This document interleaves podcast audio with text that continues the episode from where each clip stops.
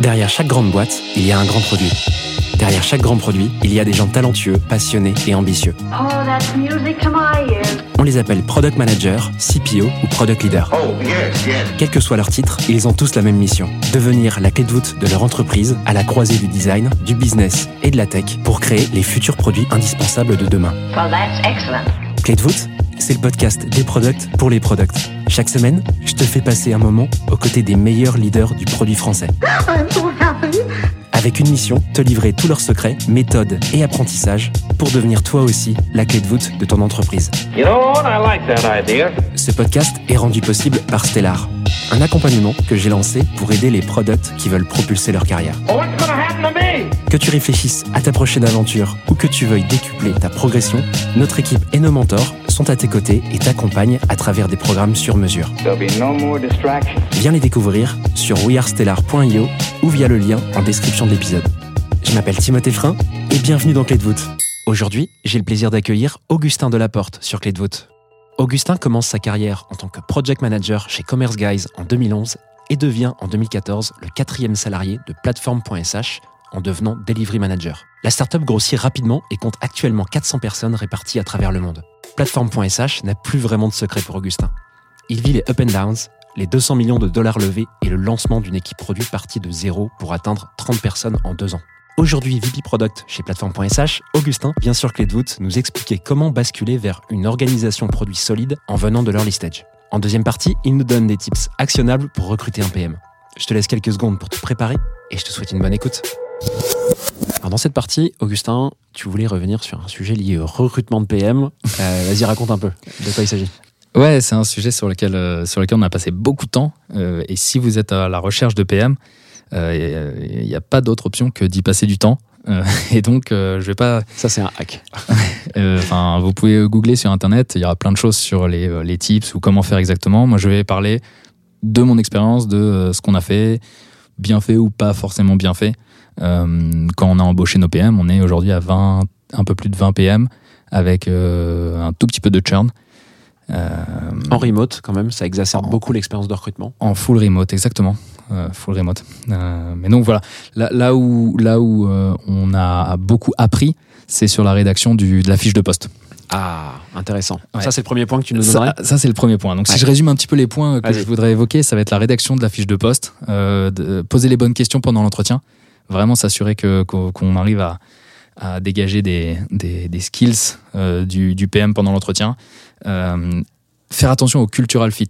Euh, ça, c'est quelque chose sur lequel on s'est un peu mordu les doigts et je, voudrais, partager un petit peu de- d'expérience là-dessus. Et puis, parler des transitions internes. Parce que je pense qu'on parle beaucoup de- de- d'embaucher de, l'extérieur, mais il y, a, beaucoup d'opportunités d'avoir des transitions internes. Et qu'est-ce qui marche, qu'est-ce qui marche pas En tout cas, dans notre modèle, dans notre cas, qu'est-ce qui a marché, qu'est-ce qui a pas marché Donc, partager cette expérience-là euh, ici avec toi.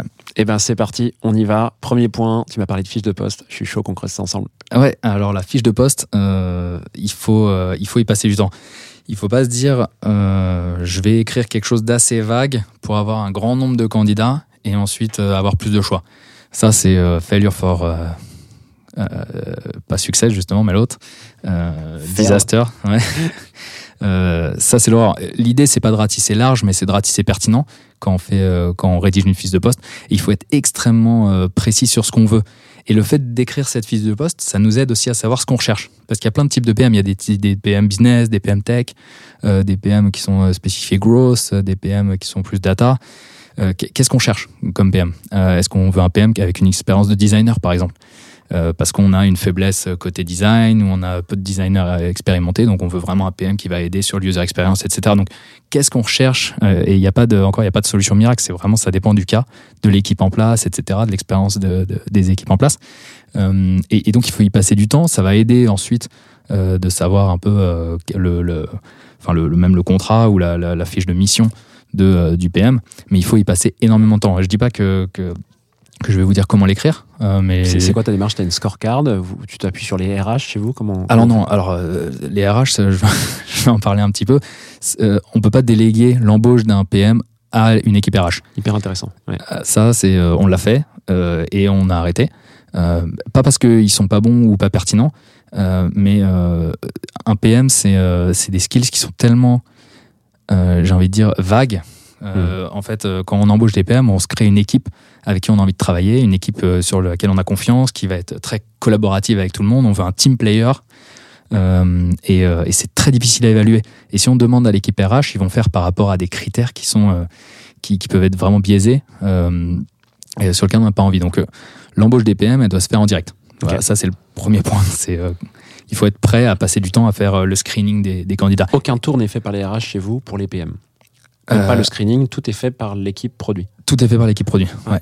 Et, euh, et donc, euh, on avait mis en place euh, des espèces de mini-entretiens. Parce que le fait d'être en remote, nous, ça fait qu'on ratisse très large. Et donc, on avait euh, sur certains postes euh, ouais, plus- plusieurs centaines de, de candidatures. Donc, euh, on avait mis en place des espèces de, avec Calendly, des 15 minutes screening, euh, où on parlait pendant 15 minutes avec le candidat. Et ça, on en a fait, euh, on en a fait beaucoup, beaucoup.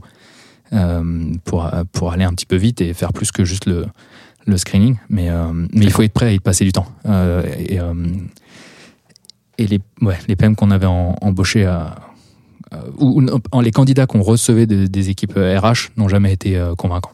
Ok, hyper intéressant. Tu penses que c'est différent pour d'autres métiers? Il y a des métiers qui sont, comment tu dis, délégables, enfin des recrutements, pardon, je vais y arriver, qu'on peut déléguer aux équipes RH. Quand même. Ça, ça, quand même, ça les équipes RH, ça existe dans plein de boîtes. Tout à fait, on a une équipe et on a une équipe qui euh, une équipe RH qui, qui fonctionne super bien. On a même une équipe dédiée au recrutement. Au moment où on avait une croissance qui était très forte, Euh, ça fonctionne bien dans dans tous les, les, les postes, j'imagine. Mais euh. Il y a que le PM chez vous qui est plus dur, quoi. il y a que euh, ouais, product manager. Hyper intéressant, parce que c'est vraiment c'est ça dépend ça dépend tellement de, de des équipes en place c'est un commercial ça va être beaucoup plus facile à à translater ou à savoir exactement un petit peu ce qu'on recherche Euh, pareil pour quelqu'un de support en fonction de l'expérience de ses compétences techniques. On peut noter des compétences techniques. Un PM euh, peut ne pas avoir de compétences techniques mais être un excellent euh, collaborateur quelqu'un qui va faire converger les opinions etc enfin donc c'est savoir exactement quel domaine de compétences on cherche dans la fiche de poste, savoir un petit peu le type d'expérience qu'on veut, le type de produit qu'il a déjà lancé par exemple, etc. Enfin, n'hésitez pas à être extrêmement explicite parce qu'au moins vous allez ratisser euh, Mhm. beaucoup plus pertinent par rapport à ce que vous recherchez. T'as un process pour ça, un, learning? Parce que, hormis dire il faut passer beaucoup de temps, bon, est-ce que euh, aujourd'hui, vous- êtes une boîte quand même qui commence à être costaud, euh, avec euh, plusieurs dizaines de PM T'as un- t'as un process, un truc que tu répliques maintenant pour vos recrutements, pour créer cette fiche de poste? Euh, alors on avait, enfin, euh, faudrait que je partage sur notre sur notre site. On avait passé énormément de temps sur les sur les euh, fiches de poste à un moment et on les a réutilisées en modifiant vraiment la partie euh, qui était spécifique à, à l'équipe qu'on voulait. euh, Donc tu templates en Donc fait on- des fiches existantes. Donc on, on a réutilisé après des, des fiches existantes. Mais en fait, le learning qu'on a fait, c'est que les premières fiches qu'on avait publiées étaient pas du tout assez précises. Et donc on a, on a screené un grand nombre de candidats qui étaient absolument pas pertinents Trop pour le poste, Ouais. pour le pour le poste qu'on voulait. Et plus on, on- on affinait la description de, de la fiche de poste avec exactement euh, beaucoup plus précis, vraiment sur sur les, les domaines de compétences, sur le type de- de- d'entreprise dans lequel il peut avoir travaillé. Vraiment, on voulait une- des, des gens qui avaient de l'expérience avec euh, des entreprises qui avaient, euh, qui avaient, qui avaient grandi. Quoi. Et donc, ça, ça, plus on, plus, voilà, plus on, on affinait la fiche de poste, plus les profils des candidats qu'on screenait étaient, étaient pertinents. Ok, hyper clair. Mm. Parce que en fait, à la fois, je me disais, euh, vous avez cette contrainte, entre guillemets, qu'il faut avoir cette culture personnelle de pouvoir travailler euh, en télétravail, Mhm. en, en remote. Mais en même temps, euh, vous partez d'une base de candidats beaucoup plus euh, large, puisque vous pouvez recruter un peu partout dans le monde. Quoi. Exactement. Donc en fait, ça se compense les deux. Tout à fait. Voire, ça amplifie ça énormément amplifie. le nombre de candidats. Voir ça amplifié, exactement. Ouais, ok, hyper intéressant. Mm. Donc ça, c'est le premier point, la job desk. Alors, on n'aura Ouais. pas plus de tips, c'est pas simple. Euh, De toute façon, c'est du cas par cas et on le sait bien. C'est le, le recrutement, c'est le people, c'est une galère hein, de toute façon pour tous les métiers. Mais, Mm. enfin, encore une fois, ce que je dis, c'est ça sert à rien de prendre un template sur Internet et de le poster sur son site en disant on va avoir des PM. Euh, là, c'est une perte de temps plus qu'autre chose parce qu'on va screener des, on va, on va ratisser beaucoup trop large et on va, on va pas réussir à avoir le, le profil que qu'on souhaite du tout. Donc pour toi, c'est démarrer avec, euh, en tout cas, passer du temps sur réfléchir à ce qu'on veut et, et, euh, itérer en fait comme on le ferait sur un produit, la mettre à jour en Exactement. fonction des candidats. quoi. Exactement. Ok, Tout à fait. hyper clair. C'est quoi le, le deuxième point après la, la job desk, les, les fiches de poste que tu voudrais euh, évoquer? Alors, je, je voulais parler du cultural fit. En fait, on, on essaye, enfin, on dit par exemple aux, équipes de RH euh, qu'il faut, qu'il faut avoir un cultural fit, faut que ça, faut que la personne euh, enfin, que, que, que, que- qu'elle soit en, j'ai envie de dire en, bonne entente avec le, le, le, fit culturel de l'entreprise. Euh, moi, je pense que l'importance du cultural fit, c'est simplement de, euh, de, de, de retirer les personnes qui peuvent être toxiques. Ce qu'on veut, c'est pas embaucher des personnes toxiques. quand on embauche un PM, on veut un team player, encore une fois, et il faut que euh, les gens toxiques ils soient totalement euh, supprimés. Après, le cultural fit, ça veut pas dire tout le monde du, qui vient du même moule. Euh, nous, on a de la chance de, de, de, de ratisser très large sur des zones géographiques, des backgrounds sociaux euh, vraiment différents. Mais quand on veut des PM, euh, on peut pas attendre euh, de gens qui, qui viennent tous de la même école, d'avoir des pensées totalement différents ou des points de vue ou des opinions innovants. Et c'est ça qui est, qui est important quand on, quand on dit, quand on, quand on cherche un, un fit un peu culturel, on, on veut juste retirer, éviter les personnes toxiques. Hmm. C'est le, seul point. On ne peut pas essayer de répliquer les- les- le même type de personnes parce qu'on va se retrouver avec le même type d'idées au final euh, sur, euh, sur le produit. Comment tu fais en sorte justement de ne pas euh, aller plus loin dans le process avec des personnes qualifiées comme toxiques? Euh, Est-ce que vous avez un, pareil un apprentissage chez vous que, que vous mettez en, en œuvre pour ça? On, on le voit assez, euh, assez rapidement. Euh, quand on commence à parler avec un candidat et qu'on lui pose des questions sur euh, ses expériences, etc., est-ce qu'il se met en avant? Est-ce que c'est euh, ses succès à lui ou est-ce qu'au contraire c'est les succès de la boîte? Est-ce qu'il est euh, fier d'avoir fait monter en compétence d'autres collaborateurs grâce à euh, ses contributions, etc. Enfin, on, on le voit rapidement, les gens qui, euh, qui, qui, qui vont pas jouer en équipe. Euh, je pense que c'est là-dessus euh, que que- qu'on le voit le plus, en tout cas. Ok, hyper intéressant. C'est quoi le troisième point que tu évoquerais Troisième point, ça sera, euh, avant de parler des transitions internes, c'est plus euh, les bonnes questions à poser pendant un entretien. Et, euh, et ça, au final, tous les entretiens qu'on faisait, on se concentrait énormément sur des, points de vue du, candidat. Donc on commençait toujours l'entretien en disant, avant l'expérience, avant tout ça, on lui demandait déjà est-ce qu'il a utilisé notre produit, est-ce qu'il connaît un minimum le produit, parce qu'un un candidat qui vient à un entretien et qui ne connaît pas ton produit, qui ne l'a pas testé, qui a- ça c'est déjà no go. Mais juste après ça, on lui demandait de jouer son rôle de PM euh, euh, avec un produit qu'il connaît et qu'il utilise. Et s'il est capable de nous faire rêver en nous disant bah, Moi j'adore ce produit parce que euh, ça fait ça, ça, ça, si je devais le modifier, je ferais ça, ça, ça, parce que comme ça, ça m'aidera à, être plus rapide, plus efficace, je vois bien une intégration avec tel truc. S'il arrive à nous faire rêver, à nous vendre du rêve sur un produit qu'il maîtrise, on se dit qu'il arrivera à le faire sur, sur notre produit. Le jour où il pourra maîtriser notre produit, il pourra également nous, vendre du rêve. Et au final, les, les entretiens étaient assez sympas parce qu'on arrivait très vite à voir si, euh, si un, un, un candidat euh, pouvait effectivement nous, ouais, nous faire rêver sur, sur les, des produits. Et souvent, c'est des produits qu'on qu'on connaît également, donc c'est des, enfin, des produits qui sont très, très utilisés. Parfois, c'est des produits un petit peu, beaucoup, un petit peu plus, euh, plus, plus dark ou plus euh, background, mais, mais, euh, mais voilà, c'était là-dessus qu'on démarrait. Et, euh, et on, est, on allait rarement sur l'expérience euh, enfin, euh, professionnelle du candidat parce que on arrive à voir si le candidat, lui, il va réussir à nous, à nous vendre du rêve, quoi, vraiment, euh, sans, sans parce que c'est des produits qu'on utilise aussi, on voit les contraintes, on voit la friction, on voit tout ça, et s'il arrive à clairement nous exposer euh, ses idées et à argumenter sur ça, euh, ça, fait des discussions vachement intéressantes, et, on se rend compte euh, euh, s'il y a un bon fit, etc., en discutant sur ce genre de choses. Et tu as une liste de questions que tu suis à chaque fois ou quand tu dis poser les bonnes questions, c'est quoi? C'est hormis cette mise en situation où tu demandes à l'APM ou au PM de d'écrire un produit qu'il adore et, voilà de, de, de porter un jugement dessus euh, ou une critique dessus, un regard critique dessus. Est-ce qu'il y a des questions en particulier, une trame que tu suis à chaque fois ou c'est vraiment ça qui est déterminant pour vous euh, en entretien? Alors, nous, c'est ça qui était vraiment déterminant. On a toujours une trame, évidemment, parce qu'on n'a pas envie de se retrouver comme un idiot à pas avoir de questions à poser. Bien sûr. Euh, mais c'est vrai que toutes les questions un peu plus bateau qu'on avait dans notre euh, trame également sur euh, décris-moi un- une fois où tu as résolu un conflit, etc. C'est des choses qui peuvent être déjà, euh, qui peuvent être un peu euh, répétées, qui peuvent être euh, euh, euh, et des, des- des échecs qui peuvent être mis un peu en succès, etc. Euh, la plupart du temps, ce qui était déterminant, c'était la, discussion qui s'allongeait parfois. Enfin, on arrivait à tenir euh, 20, 30 minutes sur, sur, euh, sur le produit, sur discuter.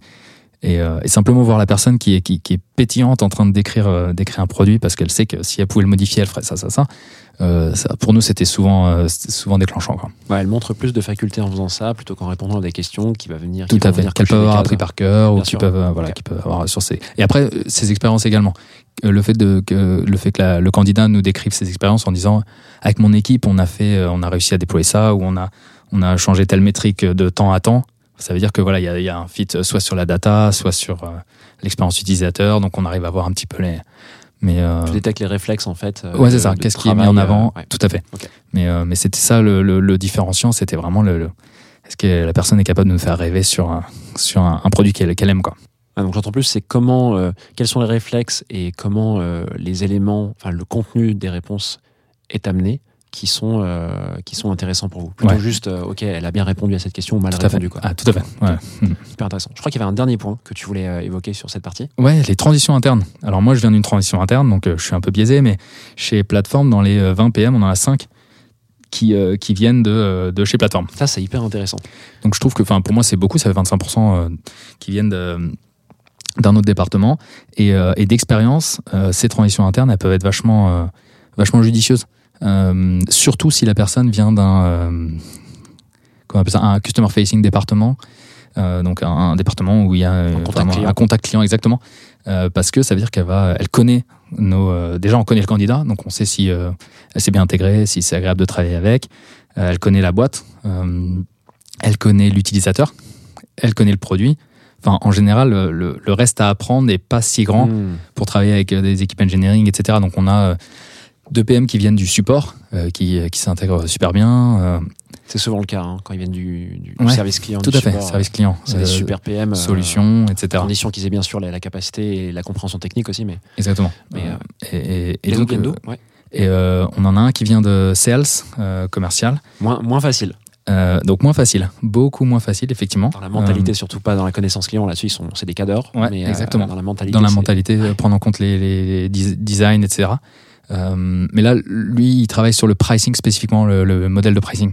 Et donc, euh, donc, il a beaucoup de choses à apporter Ouais. sur. euh, Sur des sujets de go-to-market. euh, exactement, ah ouais. tout à fait. Euh, C'est sous l'équipe go-to-market justement. Ouais. Donc on a, ouais. donc, euh, donc on a deux, euh, deux PM pricing et puis un autre qui vient, euh, qui vient de l'engineering. Donc, euh, donc euh, très tech, etc. Et puis lui, maintenant, la difficulté, ça va être plus de, bah, de, de- de prendre en compte le- le- l'expérience utilisateur, euh, travailler avec design, etc. Et cette transition, il y a une formation qui est faite, quelque chose en particulier pour ces gens qui viennent de la reconversion. Comment euh, vous faites? Alors, au début, euh, jusqu'à fin d'année dernière, on n'avait rien. Ouais. Et, Enfin, on avait un onboarding avec un peu de documentation, mais aujourd'hui, on a mis en place Reforge for Teams, qui est un modèle de, enfin, qui est un programme de formation avec plein de, plein de contenus. Américain, ouais. Qui est Américain. très bien, ouais. Et ils ont lancé récemment euh, For Teams, euh, qui évite d'avoir à payer un modèle, une souscription euh, par, par utilisateur. Ouais. Et donc, on a, euh, on a accès à tout le contenu pour euh, beaucoup moins cher. Et, euh, et ça permet d'aligner un peu tout le monde sur le vocabulaire, sur les bonnes pratiques, etc. Donc, on impose le euh, Foundation of Product Management à tout le monde, à tous nos PM. Et ça permet vraiment d'avoir le même vocabulaire, d'utiliser pas mal de templates, de, réutiliser pas mal de choses euh, sur les rituels, etc., qui sont mis en place par, par Reforge. Et donc, ça, ça nous a aidé. On le voit euh, énormément. Pas trop théorique. Souvent, c'est. Alors, Reforge, on en entend beaucoup de bien. hein, et j'ai vu, hein, c'est vrai que le contenu est assez dingue. Mm. Euh, pas de placement de produit ici, on n'a aucun lien. euh, alors, lui, il a un lien commercial, euh, Augustin, mais il paye. hein, il n'est pas rétribué pour. Et moi, moi je suis pas rétribué. Mm. Est-ce que euh, c'est pas trop théorique le contenu Reforge? Je sais que c'est beaucoup de frameworks qui sont très forts là-dessus. Est-ce que ça se réutilise bien en pratique dans les boîtes? Alors nous, enfin, par défaut, non. Euh, Effectivement, euh, c'est très théorique. Euh, nous, on a des, des craft meetings où on discute de comment on pourrait appliquer telle ou telle chose et on essaie de se mettre d'accord en disant si on voulait l'appliquer à notre cas, qu'est-ce qu'il faudrait modifier, qu'est-ce qu'il faudrait? Donc on, on fait le travail en plus de faire ça et on a un, un, un- de nos PM qui est responsable de euh, la formation, qui lui est responsable d'organiser ses craft meetings, d'organiser ses discussions euh, sur Slack, euh, sur des channels spécifiques. On voit l'avancement dans, les, programmes par chaque PM. Donc on dit, bah voilà, on a tous fini ce truc-là, ce, module-là, donc discutons-en, qu'est-ce qu'on peut refaire, s'il y a quelque chose qu'on veut réutiliser ou pas, qu'est-ce qu'on a appris, qu'est-ce qu'on a aimé? Mais c'est surtout pour avoir le même vocabulaire, pour avoir, quand on parle de user recherche, bah, on parle de la même chose maintenant. Enfin voilà, il y a plein, plein de choses là-dessus qui a, qui a vraiment aidé. Et tous ceux qui sont en reconversion ou en transition euh, ont appris énormément de choses. Quoi. Ouais, pour ce tronc commun de, de, de connaissances euh, produits minimum à Ouais, avoir. euh, exactement, pour c'est super utile. Ok, hyper cool. Voilà, j'espère que cet épisode t'a plu. I have everything here. Si c'est le cas, tu peux me soutenir de deux façons. Laisser 5 étoiles sur Apple Podcast ou Spotify et un petit commentaire, ou partager cet épisode à une personne de ton entourage. Oh, yes, yes. Je te remercie vraiment pour tes retours. C'est grâce à toi que j'améliore Clé de voûte pour le rendre utile à ton quotidien. Darling, this trip's an inspiration. N'oublie pas, si tu réfléchis à ta prochaine aventure ou à décupler ta progression, nous avons l'accompagnement qu'il te faut sur wearestellar.io. Well, that's excellent. Je te donne rendez-vous la semaine prochaine pour un tout nouvel épisode riche en contenu actionnable. À très vite I'm so happy.